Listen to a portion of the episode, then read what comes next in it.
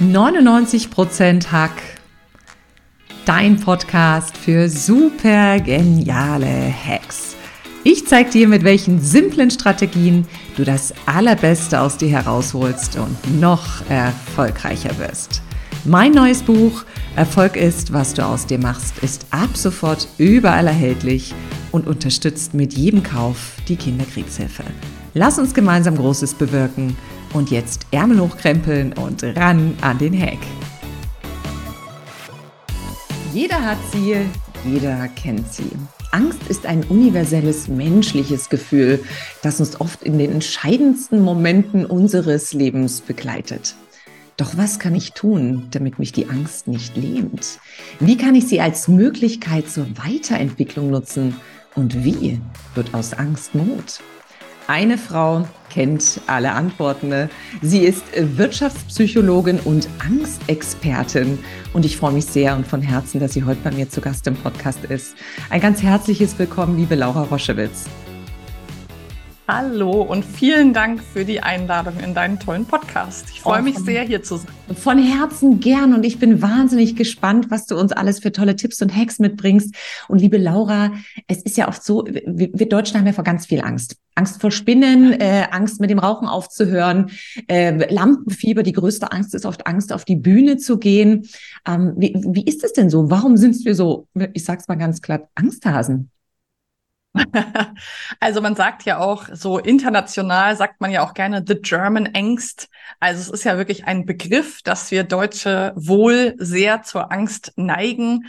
Da kommt jetzt ein bisschen drauf an, wie tief man da reinschauen möchte. Aber generell würde ich sagen, dass das ein Teil Mentalität ist, ähm, der uns auch geholfen hat, weil Angst, ja, und das will ich schon mal vorweg sagen, deswegen bin ich auch grundlegend eher ein Angstfan, auch wenn das immer etwas ambivalent klingt. Ähm, die Angst hat uns ja auch sehr weit gebracht. Also die Angst, Fehler zu machen, kann ein ja lähmen, aber sie kann einen auch zur Höchstleistung ähm, treiben. Deswegen würde ich sagen, ein Teil davon ist eine gesunde und gute Mentalität, die uns auch weit gebracht hat als Menschen in Mitteleuropa, als Deutsche. Ähm, und gleichzeitig ist es aber eben auch ein Thema, was wir ja heute auch mal beleuchten wollen, was einen eben lähmen kann und negativ sich auswirken kann. Und da, weil du gefragt hast, woher kommt das, würde ich den Blick schon auch zurückwerfen in unsere Geschichte. Ähm, da lässt sich schon Korrelationen herstellen zu Kriegen, zu der Situation, wie sicher fühlt man sich eigentlich in einem Land. Ähm, da haben wir in der Geschichte einfach auch noch einen Rucksack mitzutragen. Das finde ich total spannend, denn diese These habe ich auch schon mal gehört, liebe Laura, dass Deutschland natürlich ein Land ist mit sehr, sehr vielen Nachbarstaaten ne? und dass das auch zum Thema Angst beiträgt. Das finde ich geschichtlich auch total spannend. Gibt ja. es denn Situationen, in denen das Zulassen von Angst mutiger ist, als sie zu ignorieren und wegzudrücken? Denn oft tendieren wir ja dazu, und das sehe ich auch ganz oft hier bei meinen Coaches, äh, die sagen so, oh, Angst und eigentlich möchte ich nicht drüber sprechen und, und mir ist das unangenehm und ich möchte gar nicht einsteigen in das Gefühl. Ich möchte da gar nicht rein. Wie siehst du das, liebe Laura? Mhm.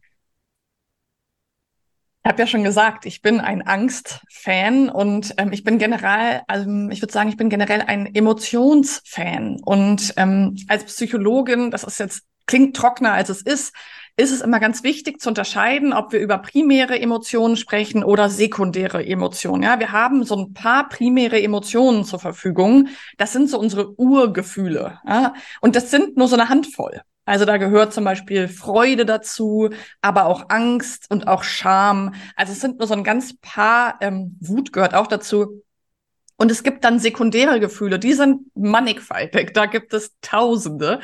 Und ich würde immer sagen, wenn die Angst eine Berechtigung hat, dann ist es natürlich total gut, sie auszuleben, sie auch zu fühlen. Und das ist sehr viel mutiger, als sie wegzudrücken, weil wir gesellschaftlich aus der Angst ein negatives Gefühl gemacht haben. Also in diesen primären Gefühlen haben wir irgendwann angefangen zu selektieren und zu sagen, die finden wir gut, die sind auch salonfähig, also die Freude ist toll zum Beispiel die Wut ist schon schwierig, vor allem für uns Frauen. Das ist auch nicht so gewollt, nicht so akzeptiert. Liebe Laura, ich liebe die Wut. Ich muss es ganz kurz sagen. Ich bin manchmal ja. die Wut. Energetischer Ja, ich auch. Entschuldige, aber erzähl bitte weiter. Ich finde, ich, bei der Wut musste ich kurz einsteigen. Ja. Ja, und das ist, es fällt sehr vielen Frauen, das kennst du vielleicht auch aus dem Coaching, sehr schwer, auch mal zu explodieren vielleicht oder zu sagen, Mensch, jetzt bin ich aber Bittest wütend. Du bitte vielleicht, und, aber nur, wenn es dir keine Umstände macht, ne? genau. Ja, ich will dir nicht zur Last fallen oder ne, also dieses sehr ähm, zurückhaltende, sich zurücknehmende. Und da haben wir die Emotionen so unterteilt und wir haben so eine Gesellschaft geschaffen, die sehr auf Freude ähm, hinausschaut, was ja auch ein sehr schönes Gefühl ist. Ähm, und Angst und Scham haben wir so als sehr hm, negative Gefühle interpretiert zusammen, uns darauf geeinigt, dass das negative Gefühle sind. Und das gilt es ja in der Tiefe einmal zu verstehen und auch umzudeuten, weil das ist erstmal nur ein Konsens. Das ist einmal nur eine Vereinbarung, so wie wir gesagt haben, diese Scheine, die bedruckt sind, das ist Geld. So haben wir auch gesagt, dieses Gefühl ist Angst und das ist negativ, das wollen wir nicht. Ähm, und das, damit lässt sich ganz wunderbar arbeiten, das mal zu beleuchten, weil also da muss dann ich, macht ja, es eben Sinn, das anzugucken. Da muss ich sofort einsteigen, weil das finde ich so spannend, dass du sagst, wir haben uns irgendwann darauf geeinigt, dass Angst eigentlich was nicht Schönes ist. Nehmen wir mal an, mhm. jetzt ganz plakativ. Ich habe die Vorstandspräsentation ähm, und ich muss hoch und äh, der CEO wartet und da sitzen noch weitere fünf Herren im Anzug und in Krawatte, gut rasiert natürlich. So, und ich stehe vor der Tür und ich habe ich hab die Hosen voll. Ich habe Angst. Mhm. Wie komme ich denn dazu, mir jetzt zu sagen, das ist ganz toll. Also es ist eigentlich mhm. eine coole Sache, dass sie da ist. Mhm. Also es gibt so zwei Wege, die wir da gehen können. Und ich würde mal zwei einmal kurz beleuchten. Der eine, und der trifft, wenn man es sich genauer anschaut, sehr oft zu, ist, dass wir mal schauen, ist es eigentlich wirklich Angst? Oder ist es vielleicht die kleine Schwester der Angst, nämlich die Neugierde? die mhm. Aufregung. Die fühlen sich nämlich physisch sehr, sehr ähnlich an. Und wenn wir zum Beispiel in unserer Kindheit und Jugend keine ganz starken Emotionsexperten vielleicht an unserer Seite hatten, zum Beispiel, wenn wir zurückblicken, ging das vielen von uns so, dass unsere Eltern und Großeltern nicht so gut darin waren, weil sie das auch nicht gelernt haben, dann ist es zum Beispiel immer schon richtig kraftvoll und das ist auch wirklich so ein Hack für mich, ähm, zu sagen, erstmal zu unterscheiden, ist es Angst oder ist mein Puls hoch, habe ich einen trockenen Mund, ähm, fange ich ein bisschen an zu schwitzen, aber vielleicht ist es Aufregung, weil es auch einen externen Grund gibt gerade, weil ich diesen wichtigen Auftritt, diesen wichtigen Termin gerade vor mir habe. Und die fühlen sich einfach zum Verwechseln ähnlich an. Also das ist schon mal so ein erster Guide, wo ich immer mal hingucken würde. Was ist es eigentlich gerade wirklich? Ähm, und die meisten Gefühle, wenn sie sehr intensiv sind, verfliegen nach wenigen Sekunden oder Minuten wieder. Die halten ja nicht stundenlang an. Das kennt man dann ja auch. Das ist so ein Peak und der flacht dann wieder ab. So, das ist die eine Wahrnehmung, die ich immer gerne mal mitgebe. Und die andere ist sozusagen, sich auch immer wieder bewusst zu machen, wenn ich eine Angst spüre, dann wirklich mal zu schauen, wenn ich die zum Beispiel immer wieder spüre oder wenn die sich nicht legt mit der Zeit. Also relativ natürlich ist sie, wenn sie da ist, wenn ich etwas zum ersten Mal mache, wenn ich das erste Mal in dem neuen Job ähm, eine bestimmte Rede halten muss oder darf. Ähm, dann ist es relativ natürlich. Wenn es aber nach drei Jahren immer noch anhält und ich das jede Woche machen muss, dann würde ich sagen, dann würde ich unbedingt hingucken, was ist das Thema dahinter? Also wovor habe ich wirklich Angst? Weil viele Menschen sagen, ich habe Angst vor der Bühne. Oder von mir, ich arbeite ja viel mit selbstständigen Frauen, da sagen viele Frauen, ich habe Angst vor der Sichtbarkeit. Und dann rede ich mit den Frauen darüber und sage, die Sichtbarkeit ist doch aber ganz, ganz und gar passiv. Die kann dir gar nichts tun. Die liegt da rum und die, ja, und die Bühne an und für sich ist auch ganz, was ganz Friedliches. Sondern was könnte da passieren? Und dann ah. ist ein Weg immer erstmal da reinzuschauen, weil das ist nicht die Bühne. Man hat ja gar keine Angst, dass die Bühne einen attackiert oder ähm, die Sichtbarkeit irgendwas Schlimmes macht, ja, sondern dahinter man hat die Angst vor dem, ja, vor dem Buhrufen und genau. vor dem Nichtapplaus oder man genau. Das finde ich so spannend. Also ich, ich, bei ganz vielen Sachen muss ich jetzt ganz kurz nachfragen. Gilt es denn hm. auch für traumabasierte Ängste, also Themen, die echt heftig vielleicht in der Kindheit passiert sind, die dich wirklich für ein Leben lang geprägt haben, äh, dass man fragt, hör mal, ist das jetzt real oder nicht? Mhm. Also ich würde das grundsätzlich immer empfehlen, ähm, solange wir uns jetzt in einem relativ gesunden Kontext befinden. Ja, da kann auch zugehören, dass ich meine Panikattacke habe oder Angstzustände oder auch depressive Episoden oder so. Also das ist für mich alles noch ein relativ gesunder Boden, weil das ist eine gesunde Reaktion auf einen krankmachenden Zustand in meinem Leben. Und so lange würde ich sagen, dieser Blick lohnt sich auf jeden Fall. Wenn ich doch jetzt vielleicht eine Traumapatientin oder Patient bin, die im Leben wirklich gerade die Füße nicht auf dem Boden hat, dann würde ich immer erstmal sagen, bevor ich da versuche, selber zu lernen, zu Doktoren, sage ich mal, würde ich wirklich den Weg über einen Psychiater, eine Psychiaterin gehen, weil das ist einfach oft sehr schwierig, damit mit so sage ich mal, einfachen Tipps und Tricks ranzukommen, weil die Systeme einfach sehr viel weiter tief verbuddelt sind. Nichtsdestotrotz können wir ja auch alle erleben, dass manche Dinge aus unserer Vergangenheit uns traumatisch prägen oder uns negativ prägen und andere nicht. Das heißt, da steckt auch immer ein Funken Persönlichkeit mit drin. Und an dieser Persönlichkeit kann man eben weiterarbeiten, weil man kann sehen, und da ist sich auch die Studienlage ganz eindeutig, dass es nicht so ist, dass man sagen kann, wenn einem Kind dies und das passiert, jetzt in einem Alltagssektor, ja, wenn es zum Beispiel mal nicht ernst genommen wird oder wenn es mal nicht getröstet wird oder wenn mal ähm, die Eltern eine Phase hatten, wo sie nicht so aufmerksam waren, dann hinterlässt das bei dem einen Kind Spuren, die zu Ängsten führen können und bei dem anderen nicht. Das heißt, es ist auch immer noch eine Persönlichkeitsfrage, was nehme ich auch mit? Und da bin ich einfach 100 Prozent überzeugt, dass wir da auch selber Dinge wieder auflösen können. Ui, das ist total spannend. Und ich habe die Erfahrung gemacht, liebe Laura, dass ganz oft hat man doch in Situationen eine Angst, wo du denkst, Wahnsinn, also die übermannt mich so, obwohl es die, der Situation gar nicht gerecht ist. Und manchmal, mhm. das beobachte ich bei vielen Klienten, wenn es gerade auch um traumabasierte Ängste geht, dass es was ist, was viel, viel früher mal passiert ist. Man hat ja. das Gefühl, diese Angst eingeschlossen, weil man hat sie sehr stark erlebt oder weggedrückt. Und dann kommt sie mhm. in vermeintlich anderen Situationen wieder zum Vorschein und lähmt dich so sehr, dass du nicht handlungsfähig bist. Und dann, wie du es gerade ja. so schön gesagt hast, geht es wirklich darum, das tief Verwurzelte zu lösen, dass man hier im aktuellen Hier und Jetzt ähm, da, da frei agieren kann. Das hast du wahnsinnig toll erklärt, liebe Laura. Wenn ich jetzt mal ganz hands-on, ich stehe in der Situation und merke so, oh verdammt, ne, ich krieg schwitzige Hände, mein Puls, meine Stimme ist vielleicht irgendwie weg. Ich, ich, ich könnte mich gerade einmal kurz im Erdboden versenken. Was könnte ich denn den Hörern und Hörerinnen da ganz praktisch an die Hand geben, dass man sagt, okay, stopp, mach jetzt erstmal kurz das und dann das und dann das und dann sehen wir weiter. Hast du da ein paar Tipps noch für uns? Na klar. ähm, also ganz wichtig ist, dass das ist, wir das zu trennen lernen. Das eine ist eine physische Reaktion. Mein Körper macht etwas. Der Puls geht hoch, ich fange an zu schwitzen, ich werde zitterig, die Knie werden weich.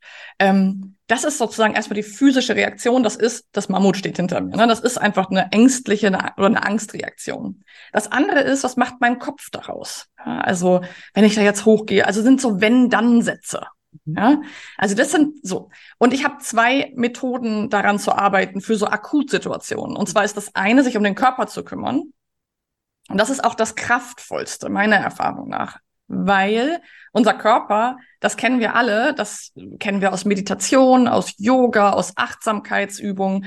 Unser Körper hat ein enormes Potenzial, uns unruhig zu machen und uns ruhig zu machen. Das heißt, wenn ich merke, mein Körper wird unruhig, dann würde ich so ein bisschen gucken, was bin ich für ein Typ. Aber für die allermeisten funktioniert dann eine gewisse Form der Entladung. Also Ausdruck lindert Druck, also in die Bewegung zum Beispiel zu gehen. Irgendwie zu schauen, wie kann ich gerade Druck aus meinem Körper lassen. Und da lohnt es sich, und das ist mein Lieblingstipp, ähm, mal in die Tierwelt zu schauen, was die machen, was die Säugetiere machen. Und die, ganz viele Säugetiere, schütteln sich, wenn sie Stress hatten.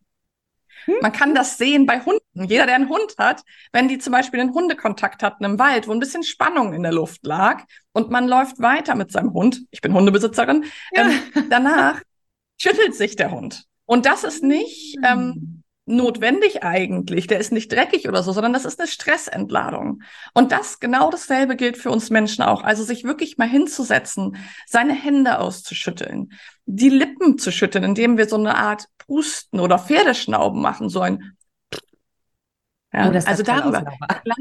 ja. Habe ich mal Also kleine Schüttelbewegungen zu machen, die Beine zu schütteln, wenn man die Möglichkeit hat, nochmal kurz auf Toilette gehen, sich einmal durchschütteln. Das ist zum Beispiel etwas, wo wir ganz viel Stress aus dem Körper bekommen können. Ja, also das ist erstmal die körperliche Methodik. Also möglichst den rausbekommen und nicht die Luft anhalten. Das ist wirklich so eine Sache, die wirklich das verstärkt. Also das können wir sagen. Luft anhalten oder nur noch ganz flach atmen führt zu einer Verstärkung der Emotionen. Das heißt, versuchen auszuatmen, da liegt der Fokus auch auf der Ausatmung und dann kommt die Einatmung eigentlich von alleine und den Körper zu schütteln, ist wirklich eine super hilfreiche Methodik, um aus der Angst wieder in die Neugierde zu kommen, weil das ist es ganz oft finde ich total cool. Und ich merke ganz, ganz oft, das mache ich irgendwie ganz unbewusst, Laura. Und jetzt äh, schließt genau. auch der Sinn, wenn ich zum Beispiel auch auf die Bühne gehe, bin ich hinter der Bühne, äh, äh, tanze ich, mache ich, laufe ich. Also ich ja. bewege mich die ganze ja. Zeit, um wirklich dieses Adrenalin runterzukriegen. Und für, den, für das Atmen klebe ich mir manchmal, das sage ich jetzt nur unter uns, obwohl es da jetzt einige hören, einen Teserstreifen unter den Bauchnabel. Weil der reibt dann immer an den Klamotten und dann denke ich, ach, das ist, ah, ja, irgendwas musste ich machen. Genau, atmen. Und das finde ich, das sind ja sensationelle, einfache Tricks, die jeder machen kann. Und das fällt ja nicht auf, das sieht ja keiner. Ja. Also außer das Schütteln vielleicht. Genau, aber auch das lässt sich super gut, ähm, sage ich mal, verstecken, ohne dass es unangenehmes Verstecken ist. Ja, da kann man wirklich nochmal auf die Toilette gehen kurz. Da reichen schon wenige Sekunden. Das ist nichts, was man zwei Stunden lang machen muss. Also das ist wirklich ganz, ganz toll. Für das CEO-Meeting wäre es allerdings auch ein ganz cooler Einlageabend zu Beginn, ne? finde ich. Ja. Moment, das ist witzig. muss wir erst mal schütteln, ja. dann geht's los. Aber das ist witzig, dass du das sagst, weil ich mache das zum Beispiel mit im Führung, äh, Führungskräftetraining, dass ich zum Beispiel mal sage, wir schnauben jetzt mal. Und Menschen, die sehr verspannt sind, können das nicht. Also wenn ich ein sehr, sehr, sehr hohes Anspannungsniveau gerade habe, dann habe ich nicht diese Flexibilität, dieses Pferdeschnauben zu machen. Und ich komme da wirklich rein mit Hundeschütteln und Pferdeschnauben, weil das sind, die Natur ist so weise. Ja, also die Natur macht ja nichts einfach aus Versehen sozusagen. Und wie du schon beschrieben hast, hinter der Bühne oder viele Menschen, die wichtige Telefonate führen, machen ja so Kilometergeld, ne? Die laufen ja immer so hin und her. Auch das hat ja einen Grund, weil sich dann die Anspannung nicht so aufkumuliert, sondern wir das eben ablaufen können. Das finde ich cool. Also dann haben wir jetzt die körperliche Ebene quasi äh, ähm, genau. gecheckt. Und gibt es da noch irgendwas Mentales, wo ich sagen kann, oder habe ich noch einen kleinen Kniff, wo ich, wo ich angstfreier reingehe? Genau, ich habe ja eben schon gesagt, dass das Fieseste in unserem Kopf ist häufig, dass wir solche wenn-dann Katastrophisierungssätze reinbringen. Also, wenn ich auf die Bühne gehe, dann werde ich stolpern. Wenn ich da oben stehe, wird niemand, dann wird niemand applaudieren. Ähm, wenn ich diesen Post veröffentliche, wird niemand reagieren oder dann wird mir jemand schreiben, wie doof ich bin. Also all diese Sätze sind ja so Zukunftsszenarien, die erstmal noch nicht da sind. Die können auch wirklich passieren, aber erstmal sind sie noch nicht da. Und da ist ein Tipp, der klingt sehr verschreckend einfach, aber diese Wenn-Dann-Sätze zu durchbrechen und zu sagen, wenn ich auf die Bühne gehe, dann gehe ich auf die Bühne. Wenn ich stolpere, dann stolpere ich. Wenn niemand applaudiert, dann applaudiert niemand. Also den Schrecken rauszunehmen und sich eine gewisse Beruhigung reinzuholen und nicht zu denken, weil man denkt ja eigentlich, wenn wir ganz ehrlich sind, denkt man, ich gehe auf die Bühne, ich halte meinen Vortrag, niemand interessiert's, die klatschen nicht, die buhen nicht aus, ich werde sozial verstoßen, niemand hat mich mehr gerne, mein Beruf wird kaputt gehen. So, also das ist eigentlich, was dahinter steckt. Weil nur, dass jemand nicht klatscht, ist auch eigentlich noch nicht schlimm. Mhm. Aber dieser Mangel an Aufmerksamkeit, der Mangel an Wertschätzung, da kommen ja ganz viele Themen mit einher. Und deswegen kann das total hilfreich sein, diese Wenn-Dann-Sätze zu durchbrechen und zu sagen, wenn das so ist, dann ist das so. Ja, also das ist, das ist zum Beispiel, wenn ich jetzt krank werde, dann passiert das und das. Und da, das sind auch so Sätze, die ich ganz oft höre, dass Menschen vor wichtigen Terminen große Angst haben, krank zu werden und sich daraus zu machen, wenn ich jetzt krank werde, dann werde ich krank. Das kann ja passieren. Das passiert ja den Besten. Oh, Laura, ähm, ich fühle mich halt total ertappt. Ich habe das auch. Ich habe vor wichtigen Terminen habe ich dieses, ich darf ja nicht krank werden. Wenn ich jetzt krank wäre, ich mhm. fahre morgen auf den Dreh nach Wien, dann kann ich nicht nach Wien. Dann waren alle Kleider, die ich gekauft habe, umsonst. Dann brauchen genau. wir neun. Weißt du, das ist ja so ein Rattenschwanz. Ja. Kann ich mich denn auch ja. so ein bisschen austricksen oder, oder glaubt es der Körper dann doch nicht, wenn ich sage, ich löse den Wenn-Dann-Satz auf, indem ich sage, wenn ich auf die Bühne gehe, dann werden die Leute klatschen oder sagt der Körper, jetzt bist du wahnsinnig bekloppt? Das glaube ich nicht. Das kommt drauf an, wie tricky der, der Kopf so ist. Ja, also ähm, es gibt natürlich auch sehr starke ähm, positive Affirmationen, die auch helfen können. ich habe einfach die Erfahrung gemacht, dass ich viel mit Menschen arbeite, die am Anfang vielleicht gar nicht so wissen, wie tief ihre Ängste sitzen, aber wenn wir dann dran arbeiten und so ein bisschen drin rumwühlen, dann merkt man doch, wie viele so Kettenannahmen im Kopf sind. Ne? Wenn dann, dann passiert das und dann passiert das und es ist wirklich, es ist jetzt kein Scherz. Am Ende stehen manchmal so Dinge wie, dann verliere ich meine Familie und mein mhm. Haus. Oder mhm. dann, also das sind eigentlich ganz tiefe Kettensätze weil ansonsten lässt sich bei manchen wahnsinnig tollen Menschen, so wie bei deinen Interviewgästen, wo ich auch Interviews gehört habe, ich dachte, was sind das für tolle Menschen? Und trotzdem haben die auch diese Kettensätze, die ja eigentlich logisch sich gar nicht erklären lassen, sozusagen von außen.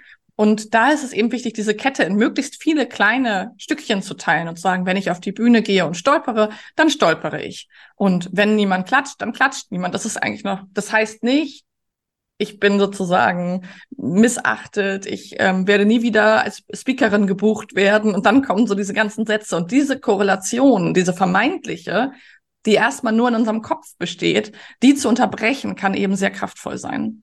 Ja, das ist ja fast so ein bisschen wie ein Chirurg, der das mit so einem Messer ganz fein zerlegt. Genau. Und du hast es gerade so genau. schön gesagt, die, die Interviewgäste, die ich habe, also Angst ist ja so ein universelles Phänomen. Es gibt keinen, der keine Angst hat. Also auch die mhm. Leute in meinem Buch, die ich gefragt habe, die hatten alle natürlich Ängste, Zweifel, Sorgen, Nöte, aber die hatten immer einen schönen Mechanismus, sich wieder in so eine emotionale Balance zu bringen. Und du sagst ja auch etwas, was ich ähm, spannend finde, und da bin ich sehr gespannt, was du uns dazu jetzt sagst, dass es Situationen gibt, in denen Angst und Mut zusammen auftritt. Also Angst ist nicht das Gegenteil von Mut. Irgendwie hängen die miteinander zusammen. Magst du uns dazu mal was sagen, liebe Laura? Sehr gerne. Ähm, das ist eigentlich sowas, so eine Art von Slogan von mir geworden, dass ich sage, Mut ist nicht die Abwesenheit von Angst. Also Mut bedeutet nicht, dass ich keine Angst mehr habe weil, und das ist so ein bisschen meiner Biografie geschuldet, und ich weiß auch, dass es bei dir, dass es da gewisse ähnliche Entwicklungen zwischen uns beiden gibt. Ich hatte auch in meinem Leben schon Krisen ähm, und ich habe die Angst selber von innen aus sehr, sehr vielen persönlichen Facetten kennengelernt. Mhm. Und viele davon waren sehr, sehr unangenehm, das will ich wohl sagen. Ähm, und was für mich ganz schwierig war, dass ich jahrelang auch in schulmedizinischer Begleitung war, in Psychotherapie war, in Kliniken war. Ähm, es war wirklich sehr ausgeprägt, meine Angstthematik. Und ähm, das war ganz toll. Ich wurde da gut begleitet. Aber es gab immer einen Punkt, den ich, der mir unglaublich viel Druck gemacht hat. Und zwar das Thema, dass ich meine Angst loswerden sollte. Mhm. Und ich konnte mir das gar nicht vorstellen, weil ich hatte ja so viel davon. Und ich dachte ja, ich wusste, weiß gar nicht, ich wusste gar nicht mehr, wer ich bin ohne die Angst. Und ich dachte auch, ja, ich weiß gar nicht, wie das in meinem Leben jemals klappen soll. Und da habe ich sehr viel zu gelesen. Es gibt da ganz tolle Literatur zu. Und dann habe ich irgendwann gemerkt, dass das schon in der Kindheit oft anfängt, dass Kinder in mutige oder ängstliche Kinder unterteilt werden, zum Beispiel. Mhm. Und damit habe ich mich sehr viel beschäftigt, wie das eigentlich passiert, was dahinter steckt und habe herausgefunden für mich und für viele Menschen, mit denen ich arbeite, dass das nicht wahr ist, weil wenn wir, wenn wir einer Angst begegnen, zum Beispiel auf die Bühne zu gehen, ja, vielleicht den ersten Auftrag als Speakerin oder den ersten Vortrag zu halten, dann ist das für viele mit Angst besetzt. Aber Mut entsteht ja in dem Moment, wo ich Angst spüre und trotzdem etwas mache. Ja, wo ich sage, hier sind Angst, hier ist gerade Angst im Raum, in meinem persönlichen System gibt es gerade viel Angst und der Mut überwiegt aber und ich gehe einen Schritt trotzdem. Mutig, man sagt ja, wenn man so zurückblickt und sagt, da war ich mutig. Also wenn jetzt vielleicht auch Menschen zuhören, die sich das mal fragen wollen, wo war ich eigentlich das letzte Mal mutig? Dann ist das ja immer in Situationen, vor denen man vorher Angst hatte. Mhm. Ja, man sagt ja jetzt nicht, boah, heute war ich mutig, da habe ich am Computer eine E-Mail beantwortet. Außer das ist eine, die einem lange bevorstand. Wer weiß, was es für ja? eine E-Mail war. Darauf genau. kommt es doch an. Genau. Wenn man nämlich Angst davor hatte, die zu beantworten, dann war es mutig. Oder wenn das einem hat man auch die Kündigung geschrieben oder irgendwas anderes. Ne? Das kann auch mutig genau. sein. Genau. Das heißt, immer dann, wenn eine gewisse Angst, eine Anspannung im Raum ist, werden wir ja überhaupt mutig. Und das, das ist so oft wird es so dargestellt, als gäbe es halt die Angst und da gibt es den Gegenspieler und das ist der Mut. Und wir versuchen so zu dem Mut zu kommen. Und ich glaube eher, dass es ein Weg ist, zur Angst zu gehen und sich die auch wirklich mal anzuschauen und zu gucken, was sind denn eigentlich wirklich meine persönlichen Ängste, weil die können sehr unterschiedlich sein und dann daraus mutige Schritte zu gehen. Oh, da muss ich gleich, da werde ich gleich noch mal kurz nachhaken. Ich fühlte mich gerade sehr ertappt und auch ein bisschen, also wenn ich das rückblickend mal anschaue, dass du gesagt hast, man wird als Kind schon oft in ein mutiges oder in ein ängstliches Kind irgendwie unterteilt. Und ich glaube, vielleicht rutscht man da so ein bisschen rein als Eltern, weil man hat vielleicht äh, äh, das Räubermädchen, was auf den Baum klettert, und dann hat man eine, die ist ganz zurückgezogen und eher ein Intro-Mädchen oder ein Intro-Junge. Und ich war in der Tat eher ein sehr schüchternes Kind. Also sehr, mhm. ich habe sehr strategisch immer beobachtet, hatte ganz feine Antennen und würde jetzt mhm. mich eigentlich doch als mutige Frau bezeichnen. Und du sagst, ja. wenn du mutiger werden willst, schau dir deine Ängste an. Ähm, mhm. kannst du uns da noch ein bisschen mehr sagen? Wir haben jetzt ein bisschen geguckt, die Ängste sind da und was können wir mit ihnen machen. Aber kannst du uns vielleicht noch hier ein paar Tipps geben, wie wir in diesen mutigeren Schritt kommen? Denn oft habe ich das Gefühl, viele sind so abgeschreckt vom Thema Mut, weil sie denken, sie müssen die Welt retten. Also sie müssen mhm. das, den Big Deal machen, das nächste große Rad und das muss der Riesenschritt sein. Können wir es einfacher machen, Laura?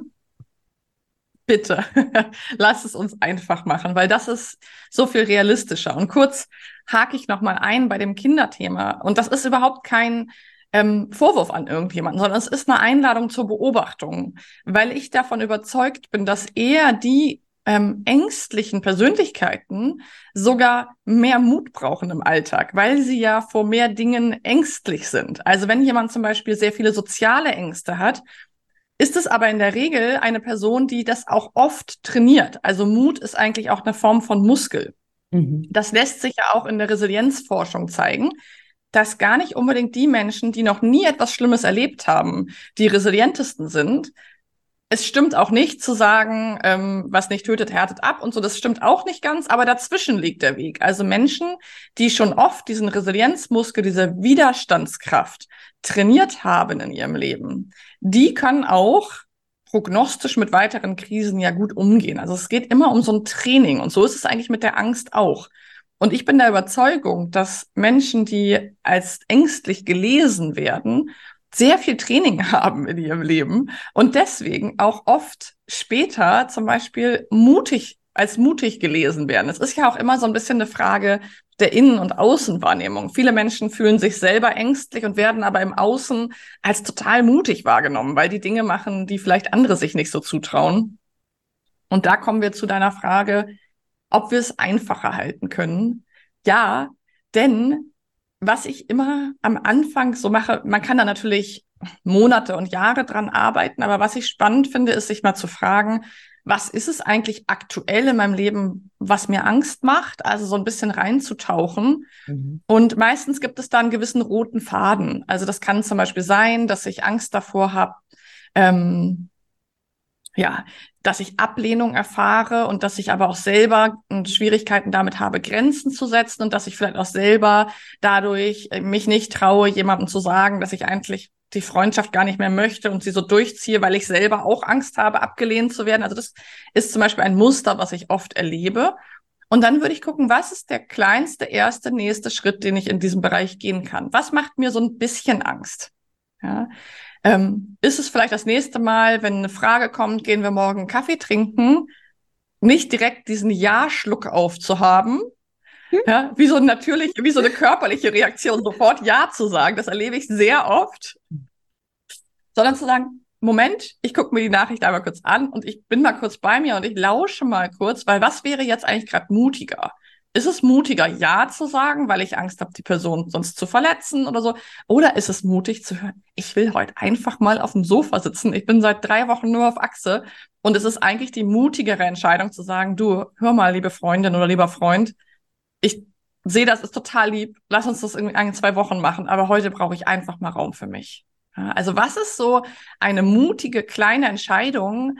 Ähm, und das muss gar nicht sein, wie du schon gesagt hast, der nächste Big also es muss gar nicht so eine Riesensache sein. Häufig sind es die kleinen Dinge. Oder jemanden anzurufen, den ich schon lange mal anrufen wollte. Mal in sich hineinzuspüren, was mache ich eigentlich gerade aus Angst nicht? Und da mal klein rum zu experimentieren.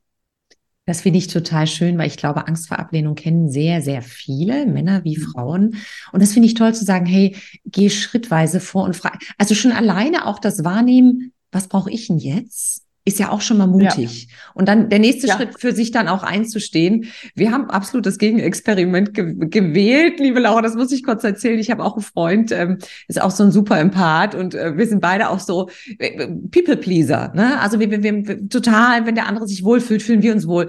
Und wir haben das Experiment gemacht, der hatte auch immer Sorge vor diesen Ablehnungen. Und dann habe ich gesagt, hey komm, ähm, Cotti, wir, wir machen Experiment. Und dann haben wir wirklich nach den skurrilsten Dingen gefragt. Also wir sind ins Restaurant zum Beispiel gegangen, haben Essen bestellt und haben gesagt, dürfen wir vorher in die Küche hinten rein?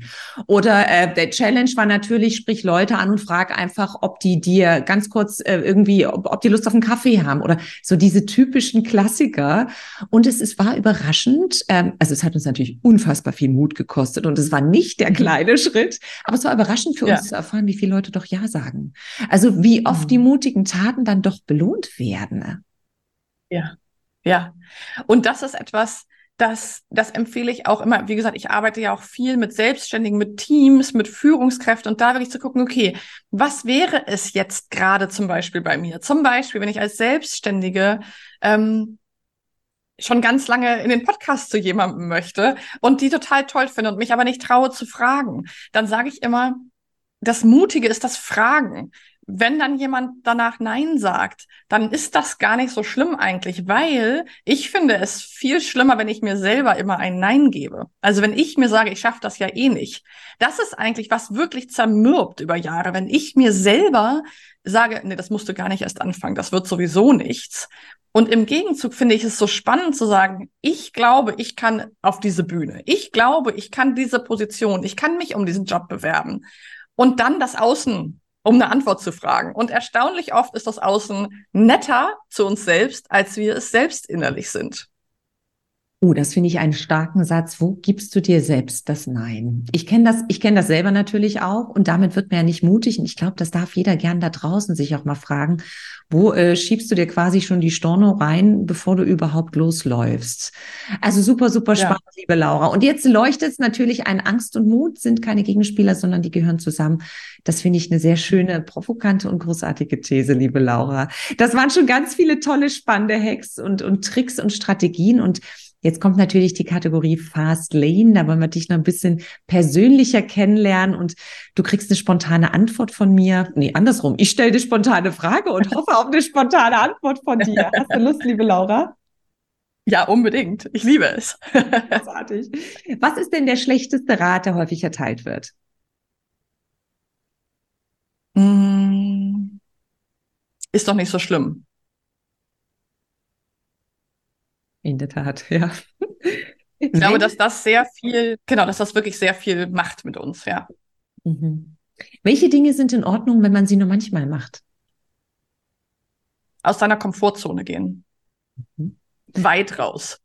Also, ne, wenn man wirklich dieses, wenn wir über ängstliche Menschen reden, dann da, darf man auch lernen, darauf zu achten, sich nicht zu überfordern. Ne? Zwischen der Unterforderung und der Überforderung liegt der goldene Weg.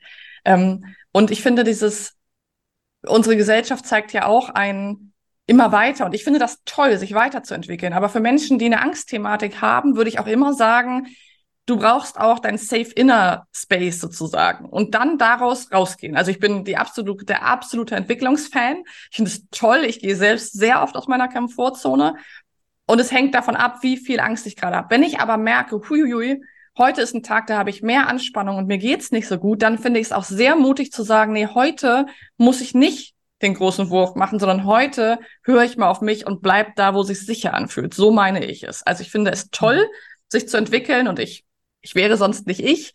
Aber manchmal ist es auch mutiger zu sagen, heute bleibe ich im Safe Space. Das finde ich total cool. Da dürfen wir gern wirklich nett zu uns sein. Ich hatte neulich so eine schöne Karte, liebe Laura, da stand drauf, wo ist die Komfortzone, aus der alle raus wollen? Ich will da rein. die fand ich genial. liebe Laura, ganz zum Schluss. Wenn du eine große Anzeigentafel irgendwo auf diese wunderschöne Welt stellen könntest, wo würde sie stehen und vor allem, was würde draufstehen? Oh, sie würde in der Mitte einer jeden riesigen Großstadt stehen, sagen wir mal Berlin. Und es würde nur Wald darauf sein und es würde draufstehen, mich gibt es wirklich immer. Punkt. Du musst nur herkommen.